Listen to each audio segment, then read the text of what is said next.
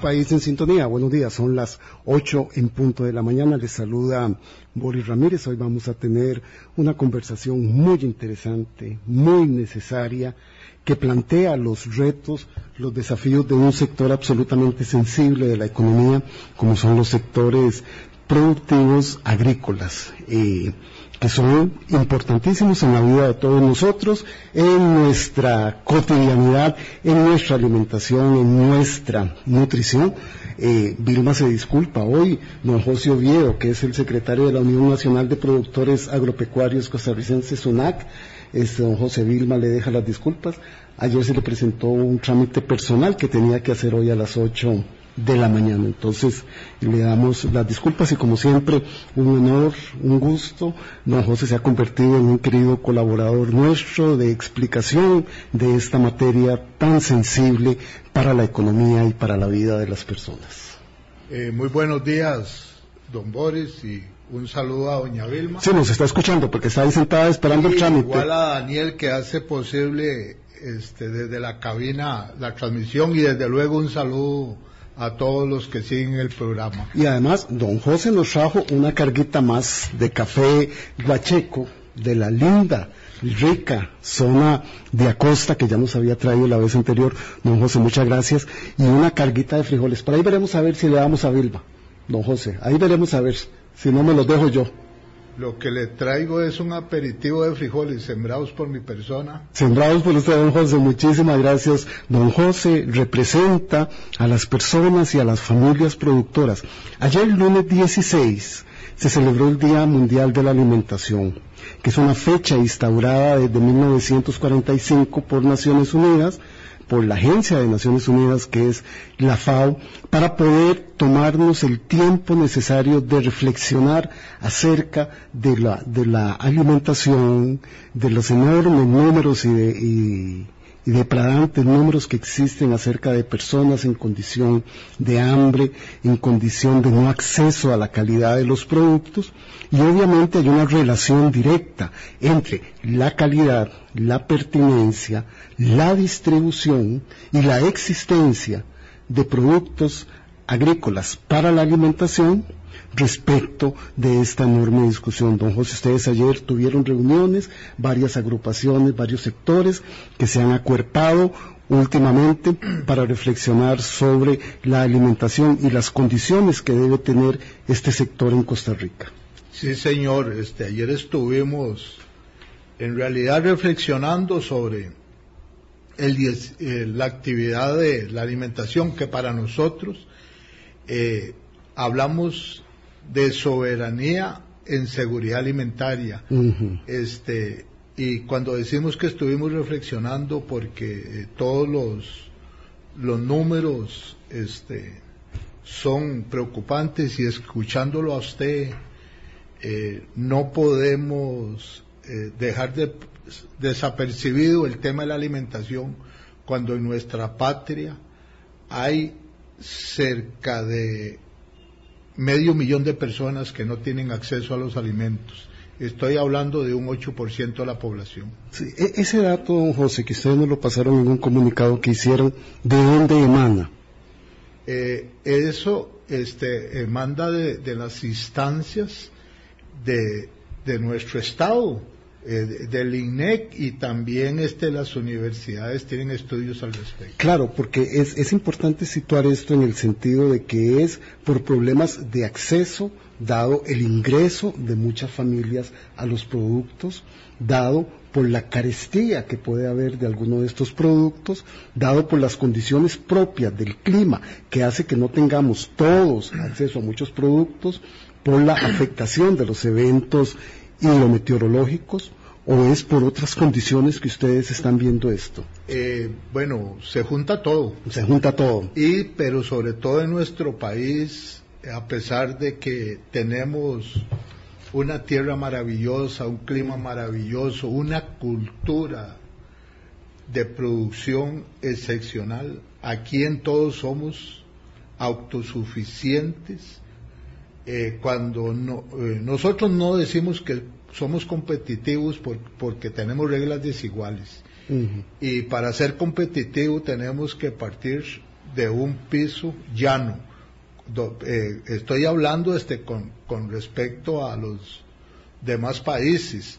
Este, cuando digo tener un piso llano es que este, nosotros eh, en cierto momento nos dicen que tenemos que ser competitivos, pero eh, la forma de producir de nosotros, eh, y gracias a Dios, es muy alta para producir. Y cuando digo gracias a Dios es porque tenemos seguridad social, los salarios en nuestro país son dos, tres veces más que otros países.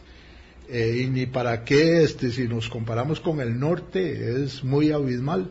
Entonces, eso hace que en ciertos momentos los productos del sector agrícola, pecuario, que es nuestra alimentación base, eh, sean eh, de un costo elevado y dado los salarios que tienen las familias y en muchos casos que no tienen empleo, este, es donde no tienen acceso a los alimentos por el factor económico. Claro, acceso diario, acceso más continuado.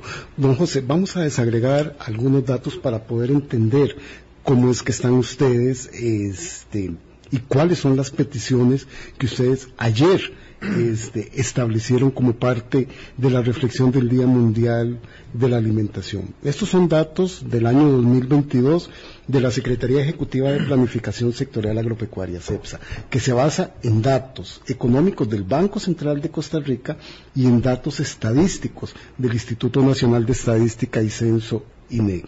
Un primer dato que revela este este conglomerado y este estudio es que el sector tiene una importancia vital en la economía económica y social del país. Eso es absolutamente innegable. Sí, señor. Tan es así que este, cuando unimos el sector primario de la agricultura con la industria, con la agroindustria, sí, eh, aportamos el 10% del Producto Interno Bruto, más o menos. Pero ahí es donde comienza una primera disgregación que tenemos que hacer. Para el año 2021 aportaban el 9,6%, casi un 10% como lo dice usted, don José, pero ya los datos de este estudio del 2022 y habrá que esperar las condiciones y los datos para el próximo año, hablan de una disminución al 9%, casi un 1% del PIB menos está aportando el sector productor agrícola y pecuario a la economía del país. Ahí hay una primera señal de alerta. Eh, sí, este, igual si los vamos a las áreas sembradas de todos los productos. Han disminuido enormemente. Sí, señor. Y se debe eh, a muchos factores y, y aquí yo tengo que decirlo. Nosotros hemos estado abandonados por los últimos gobiernos, pero el gobierno actual eh, de parte del Ejecutivo nos está destruyendo. ¿Con base en qué están ustedes? Porque en varias argumentaciones ustedes han dicho que si bien existía una, un, alejamiento, no tanto un abandono de gobiernos anteriores, en este se han profundizado las cosas. Y estos datos del 2022 podrían incrementarse de manera negativa en la participación económica del sector, en la generación de empleos y en la disposición de productos alimenticios. Eh, sí, este, y, pero yo sí quiero recalcar que nosotros hablamos del abandono porque desde hace mucho rato eh, el sector agro eh, prácticamente este, no tiene crédito, el mercado muy inseguro. Y, y podíamos seguir extendiendo los elementos, pero con este gobierno hemos tenido una gran amenaza y es la importación de productos, de una importación. Ahorita llegamos a ese tema, don José, porque yo creo que usted nos explique algo para que lo podamos entender nosotros y la audiencia. El sector agroproductor se compone del mercado primario y de la agroindustria. Y hay un sector exportador ligado a la agroindustria que sí le está yendo muy bien en lo que es producción, han aumentado las hectáreas de cultivo, han aumentado las exportaciones. ¿Quién es ese mercado primario? ¿Son los productores pequeños, las familias que producen? Sí, señor, esos somos. Y nosotros nos alegramos mucho que, que los alegramos como productores y los alegramos como ciudadanos de que el sector agroexportador le vaya bien, ocupamos divisas. Sí, claro. Este, entonces, este, es importantísimo.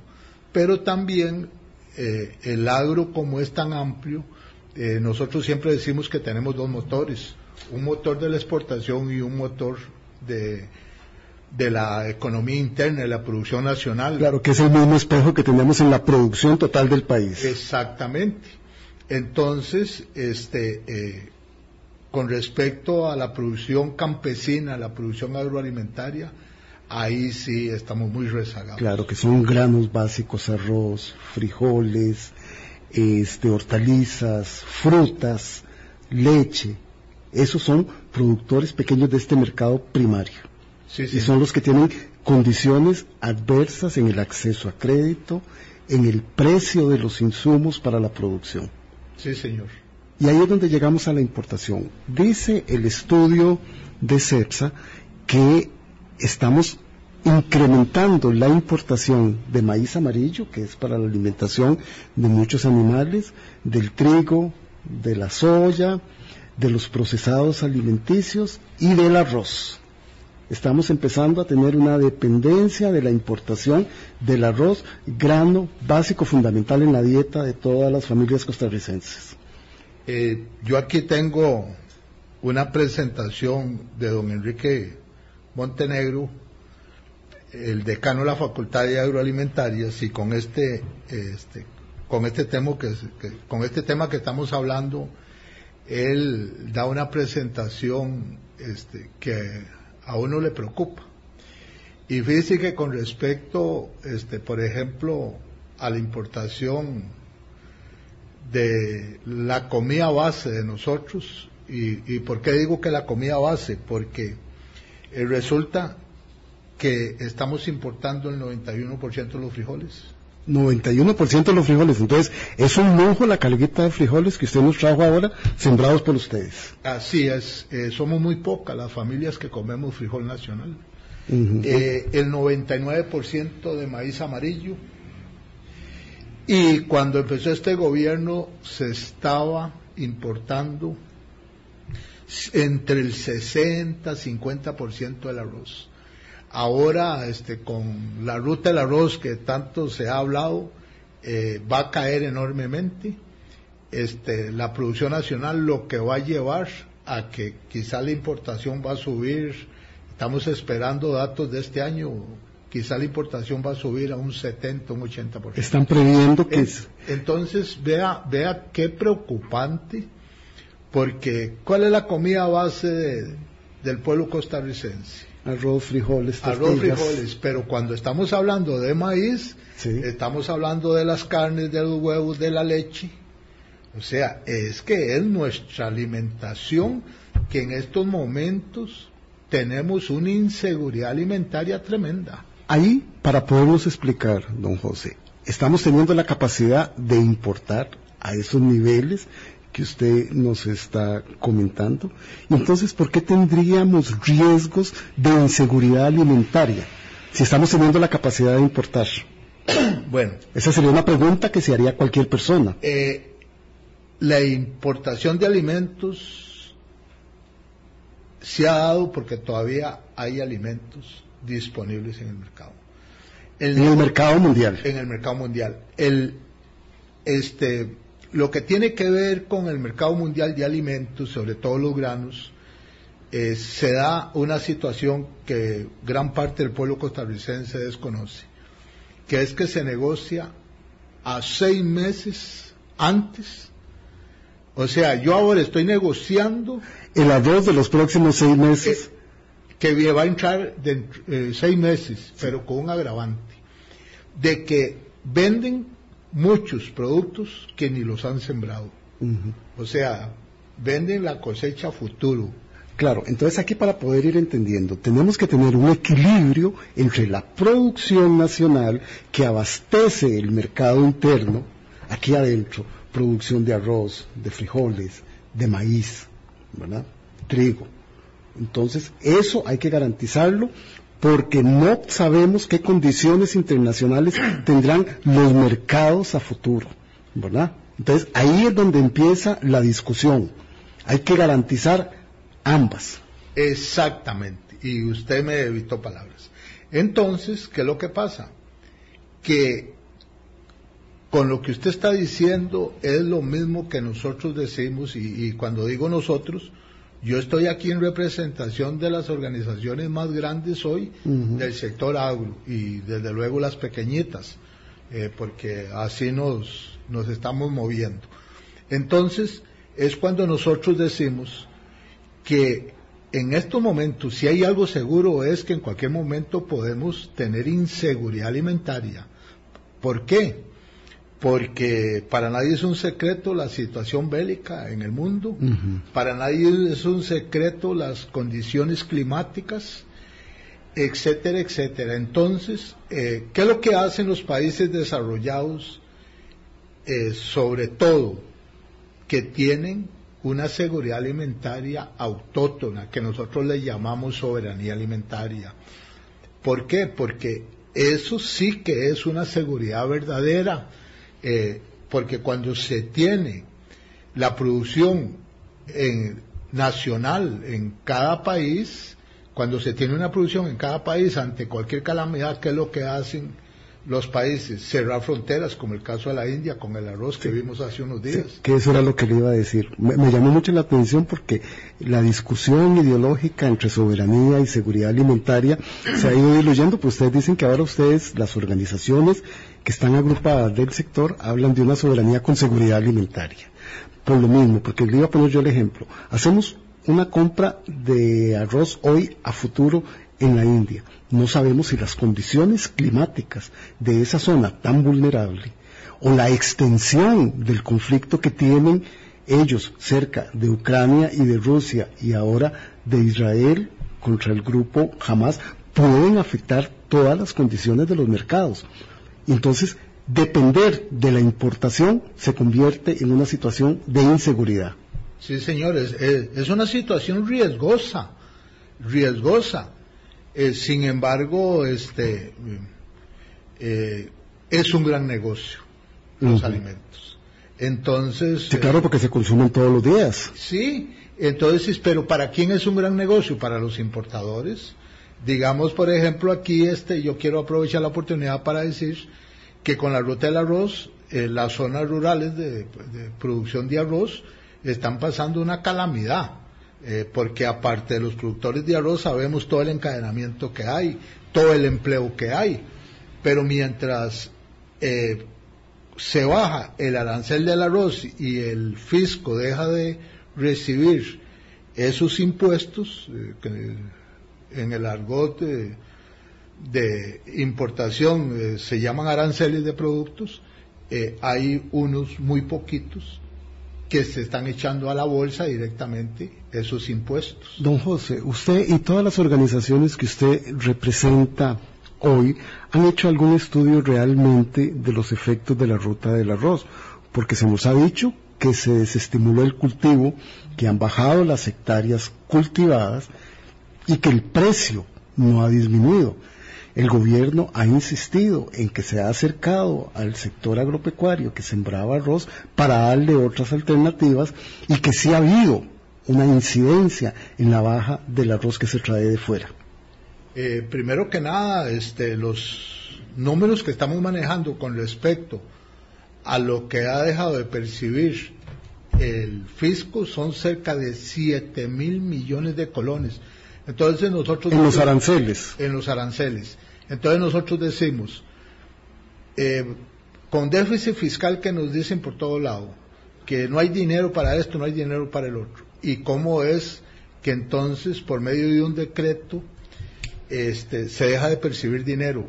Pero además, además, este, con respecto a, eh, por cierto, hay muchos arroceros escuchando el programa, con respecto a la ruta del arroz, eh, también este, eh, lo que nos dicen muchas amas de casa que, que son muy acuciosas es que no se ha visto reflejado la merma del precio del arroz, que lo que se ha visto reflejado es con respecto al peso, no en el precio verdadero. Y entonces este, por eso es que nosotros decimos que la ruta del arroz no ha beneficiado ni al consumidor y está arruinando esas zonas rurales, además del productor arrocero. Ya para el 2022, los, los datos que arroja la Secretaría indicaban que había una disminución en las hectáreas sembradas de arroz, de frijoles,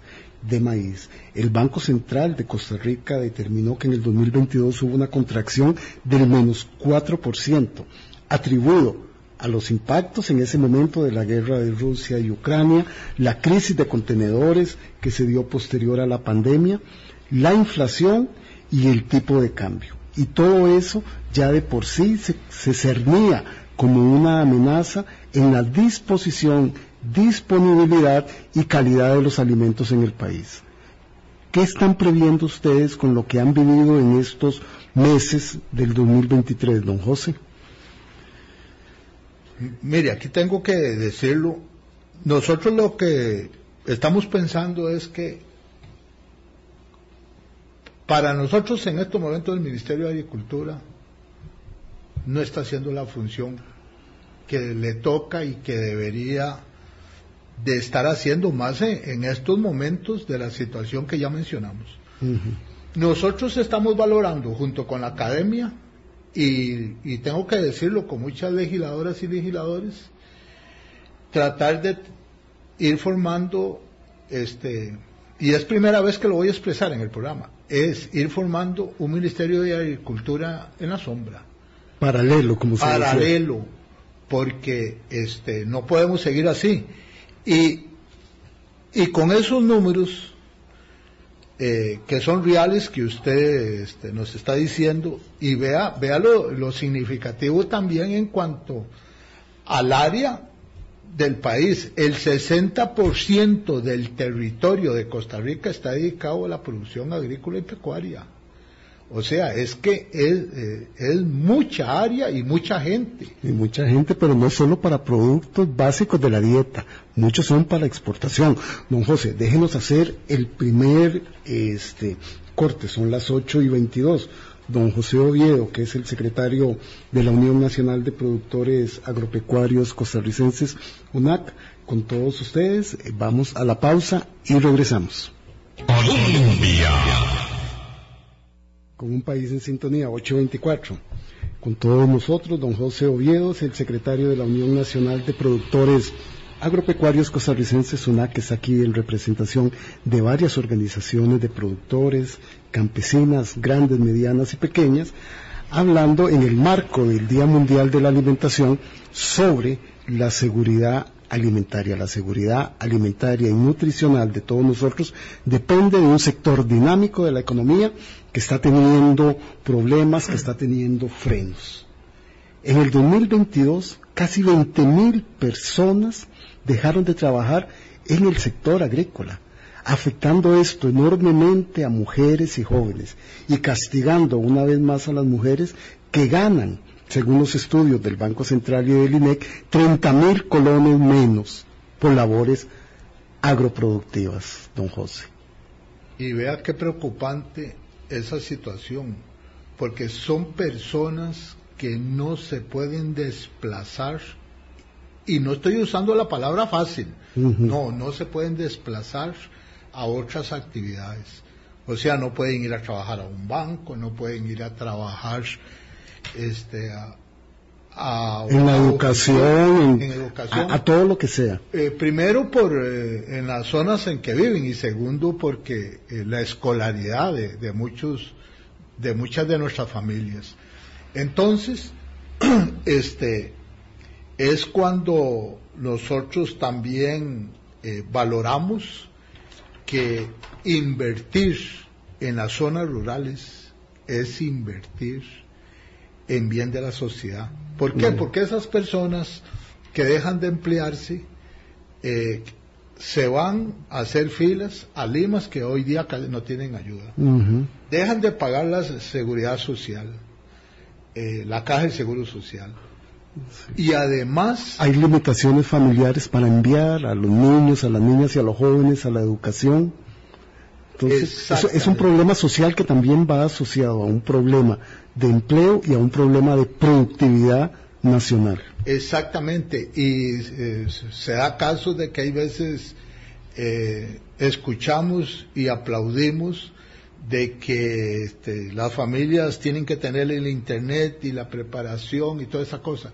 Y nos encontramos con familias en el campo que el acceso al internet, tanto económico como de la red, no es igual que en la meseta central. Sí, claro, las realidades son muy diferentes. muy diferente. Y sin embargo, este, aún así, nosotros seguimos generando directamente en las zonas rurales por cada 100 personas, 12 personas empleadas en las zonas rurales.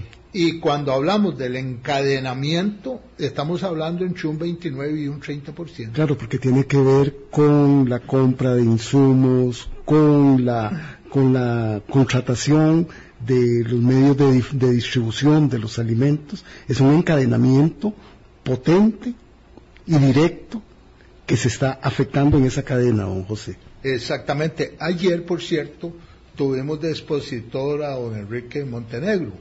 Y entonces eh, a mí se me grabó algo que él dijo. Dice, ve a Guapeles, dice. Póngale atención a, la zona de Guapeles. En la zona de Guapeles, si ustedes llegan y ven un montón de negocios vendiendo repuestos. Guapeles es el cantón de la zona de Limón donde hay más dinamismo del sector agrícola y pecuario. Entonces ustedes ven ese movimiento económico, las personas haciendo tarima, la gente arreglando llantas, eh, y él usó... venta de combustibles, lubricantes. Eso es, eso es. Y, y entonces nosotros con mucha seguridad decimos que si queremos sacar adelante nuestra economía hay que invertir desde luego mucho en las zonas rurales. Y, don Boris, yo quiero aprovechar también, en estos momentos tenemos una situación preocupante y alarmante que es la inseguridad ciudadana. Y nosotros creemos que sí, eh, eh, hay que aportar recursos este, a todos los componentes eh, que tienen que ver con la seguridad, pero mucho pasa por darle trabajo, y empleo en, zonas vulnerables Que, son, territorios de producción agrícola. Exactamente, y si vemos los índices de, en estos momentos eh, que a todos nos alarma y nos preocupa de cómo este, se matan ahí este, muchas personas, están en las zonas rurales. Y muchos jóvenes que han perdido las oportunidades que tuvimos nosotros en el campo. Personas que les es muy difícil eh, un joven empezar a producir eh, porque eh, como vimos hace un rato hoy día este producir cualquier producto es muy costoso sí los insumos son caros el crédito ha aumentado pero aún así en las condiciones macroeconómicas don José para poderlo evaluar la inflación y el tipo de cambio se han mantenido bajos. La inflación controlada, según con los datos oficiales que da el gobierno de la República, y el tipo de cambio también así registrado por el Banco Central. Ha ayudado en este año complejo que ustedes han tenido, que se suma a los anteriores, estos dos componentes de la economía en la actividad.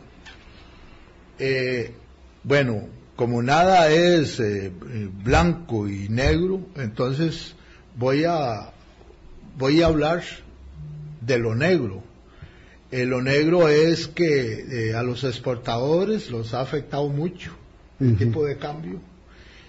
lo blanco es que sí hemos visto una reducción en los insumos en todos, en todos, todos, y además en otras, en otros productos que usamos, este, por ejemplo, equipos de riego. Eh, en todo esto hemos visto eh, que nos ha favorecido, pero sin embargo no hemos alcanzado los precios que tuvimos cuando el dólar estuvo eh, con un precio similar. O sea, ha bajado, pero no ha bajado lo que debería de bajar.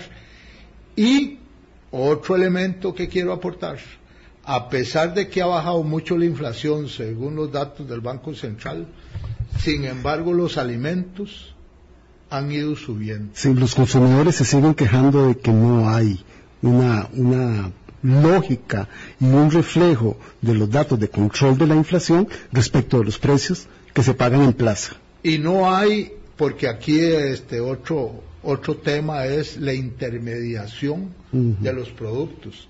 Que ha sido siempre una enorme cruz que tienen todas las personas y familias productoras. Sí, eh, por ejemplo, este, eh, eh, para explicarme mejor, hay veces un producto este, se, lo, se paga en finca en cinco colones y cuando llega a un supermercado está en 250, 300 colones. Este, entonces, ahí es donde los consumidores nos vemos muy afectados porque todos somos consumidores. Todos somos consumidores. Sí. Don José, hay, una, hay, algo importante. Hemos visto, hemos hecho un repaso de las condiciones estructurales de desafío que tiene el sector agroproductivo. Eh, las cifras oficiales dicen que hay un freno. La realidad nos dice que hay una situación compleja y aún así tenemos que garantizar la seguridad alimentaria y nutricional. ¿Qué están haciendo ustedes como organizaciones del sector para promover una discusión en la agenda nacional y en las autoridades del poder político, en la Asamblea Legislativa y en el Poder Ejecutivo para que estas condiciones garanticen la seguridad alimentaria, alimentaria perdón, y nutricional de las personas? Yo estuve aquí con don Guido Vargas el 30 de marzo, un día después de la marcha. Sí, señor. Eh, nosotros, eh, lo primero que tratamos con la marcha era que el Poder Ejecutivo nos escuchara. Poder construir una política pública con el señor ministro de Agricultura.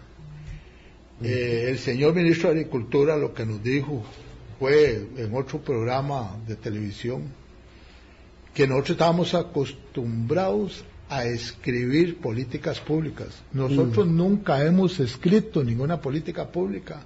Lo que hemos hecho es incidir que nos escuchen porque nosotros sabemos dónde... y los contenidos que debe tener la política pública. Exactamente. Bueno, sin embargo, este, se presentó una política pública que no refleja, no refleja la realidad de la producción. Eh, hemos ido trabajando ante esa situación, le, hemos ido apostando a la Asamblea Legislativa. Nosotros fuimos con un objetivo eh, que era el segundo de la marcha. El primero era no a la Alianza del Pacífico, el segundo que lo seguimos manteniendo el segundo era crear una comisión mixta en la Asamblea Legislativa. ¿Y se ha avanzado en ese objetivo? Bueno, hemos ido avanzando, convenciendo legisladores y legisladoras, porque tenemos una minoría a favor del agro. Eh, fruto de la incidencia hemos ido avanzando. El viernes estuvimos haciendo un conteo con una diputada que tenemos cerca de 23 22 personas. Ya es un número considerable. Pero nos hace falta gente, ocupamos al, menos 29, eh, para ver si logramos juntos conformar la comisión. Eh, conformar la comisión mixta entre diputadas y diputados. En el pasado la tuvimos y logramos eh, muchos objetivos, pero ahora tenemos dos frentes. Uno que es tratar de ver cómo logramos construir políticas a favor y leyes a favor del sector agro. Ese es un frente. Y el otro frente es amenazas que tenemos en la Asamblea Legislativa, como es este que tiene que ver con la ley de ferias del agricultor, que eso va para un programa, que tiene que ver con la apertura de FANAL, que se habla muy fácil. Eh, abrir FANAL, el Estado no debe de, vender eh, licores.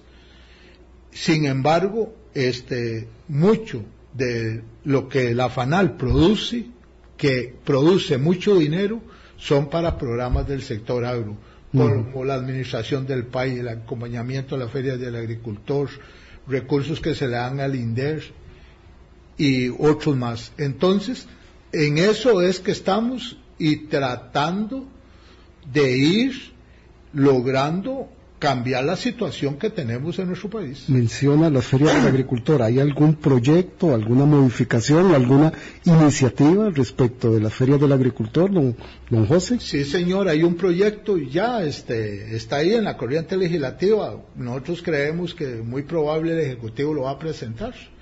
Eh, un proyecto. ¿Y qué modificación tendría o cómo estaría afectando? Es otra ley. Y por ejemplo, este, eh, la Feria del Agricultor eh, en, es en estos momentos la dinámica de la Feria del Agricultor es por medio de una ley, la 8533. Sin embargo, lo rico de la feria es que está administrado por productores agropecuarios y lo que quieren es pasársela al PIMA. Pero además, en la mayoría de los cantones quien administra las ferias son centros agrícolas y donde no hay centros agrícolas, asociaciones, de productores. Eh, bueno, se la quieren pasar al PIMA, que la administre el PIMA. Creando otro nivel de intermediación. Otro nivel de administración y este eh, para ir a una feria del agricultor se necesita un carnet y entonces el carnet se lo quieren este, dar a otros grupos que no son este, como los centros agrícolas, por ejemplo. Bueno, vamos a, vamos a poner ahí una puntualización para, para estudiarla. Y yo le voy a mandar el proyecto, ahora cuando salgo el Por favor, don José. Entonces, en esta conformación de la comisión mixta en la Asamblea Legislativa para procurar mejores condiciones para el sector, ustedes la están enfilando en la seguridad alimentaria y nutricional. Por allí va la... Desde luego porque para tener seguridad alimentaria y nutricional tenemos que tener claro que, que esto es la capacidad de alimentar sanamente a la población, evitar el hambre y que haya disposición de la producción de los alimentos. Don Boris, y usted pone un tema eh, súper importante, es que eso es lo rico de hablar del agro. Cuando estamos hablando de la alimentación, cuando estamos hablando de la agricultura, viene el otro tema, el nutricional. El nutricional. Entonces nosotros aquí tenemos todas las reglas jurídicas para que un producto le llegue al consumidor con buenas prácticas agrícolas, eh, con hoy día tenemos los mecanismos para que no haya trazabilidad de agroquímicos pero estamos teniendo problemas con el abuso incontrolado de muchos agroquímicos, a eso voy. Entonces resulta que tenemos familias que quien llega a decirle lo que tiene que usar en sus cultivos son los vendedores de un almacén de agroquímicos. Entonces, ¿cuál es la lógica de ese vendedor?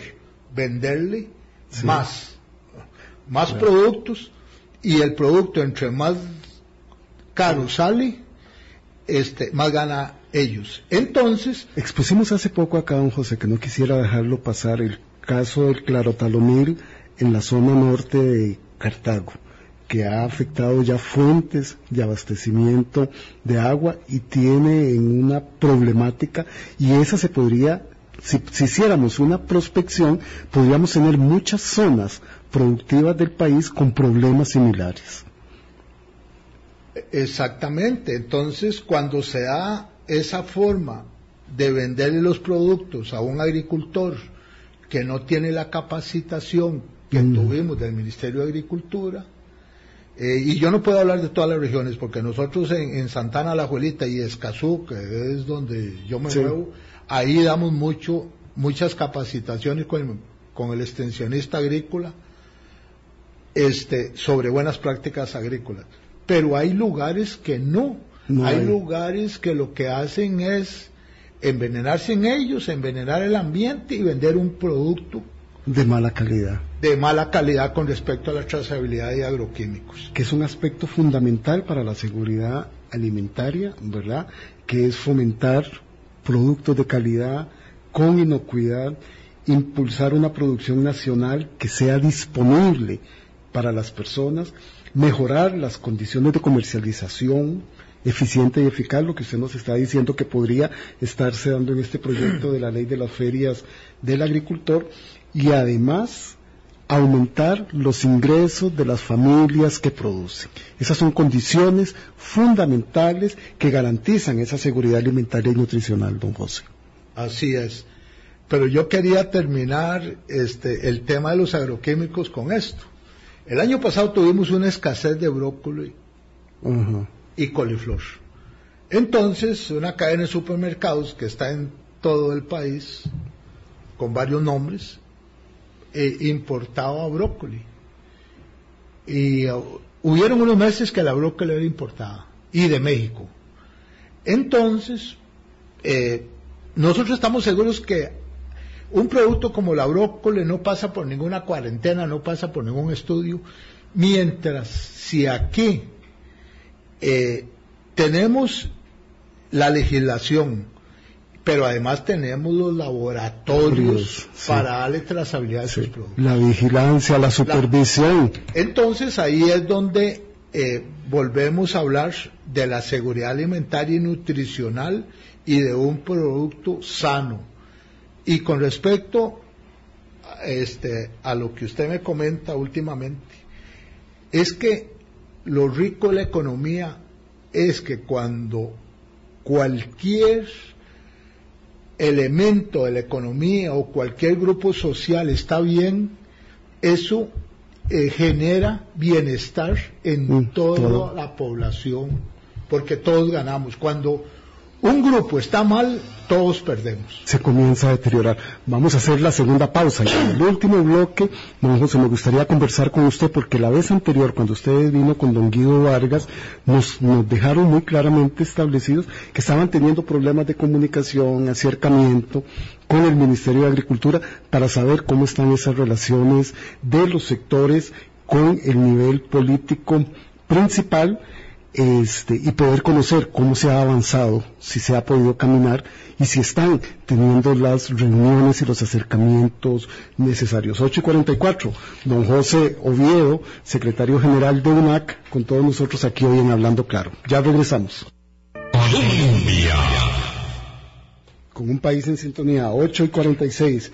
Don José Oviedo, secretario de la Unión Nacional de Productores Agropecuarios Costarricenses, una que en representación de varias organizaciones grandes, pequeñas y medianas de productores agropecuarios está hoy con nosotros. Don José, ¿cómo se han ido desarrollando las relaciones políticas del sector con las actuales autoridades del Ministerio de Agricultura? Ustedes nos dejaron la vez pasada la inquietud de que estaban discutiendo sobre el registro de agroquímicos. ¿Cómo han ido avanzando? Estas conversaciones y acercamientos? Con respecto a las conversaciones con el ministro de Agricultura, voy a, cortar, voy a contar parte de lo que hemos vivido. Han estado las personas que, que tienen deudas eh, por diferentes temas, unos son este, temas climáticos y el ministro de Agricultura lo que ha hecho es engañarlos ¿Engañarlos cómo? Eh, les, este, antes de la marcha les decía que les iba a solucionar la situación y a, lo que llevamos, este, lo último que les dijeron es que es un tema legislativo y que tienen que hacer una ley y ya nosotros este una ley de condonación una ley de condonación y ya nosotros este sabemos en lo que para eso en la Asamblea Legislativa durante mucho tiempo. Hay ejemplos viejos y muy feos. Sí, eh, no se logra nada. Eh, para el 25 de julio, este, fue y le dijo a los arroceros que les iba a solucionar ahora la compra del arroz. Y el resultado ahora es... El Consejo Nacional de Producción hace poco dijo que no tenía recursos para comprar arroz nacional. Sí, señor. Este, el resultado es que los manda con un proyecto de ley a la Asamblea Legislativa. Y con esto del arroz, cuando empezaron a hablar de que el, el PAI podía comprar toda la producción de arroz, nosotros salimos diciendo que el PAI no tenía la capacidad de comprar la producción de arroz nacional, que apenas, si hacía un gran esfuerzo, apenas podía comprar el 8%, pero que además había que generarle recursos económicos porque la regla fiscal lo limitaba. Bueno, los resultados están a la vista, nosotros lo salimos diciendo, nos ignoraron.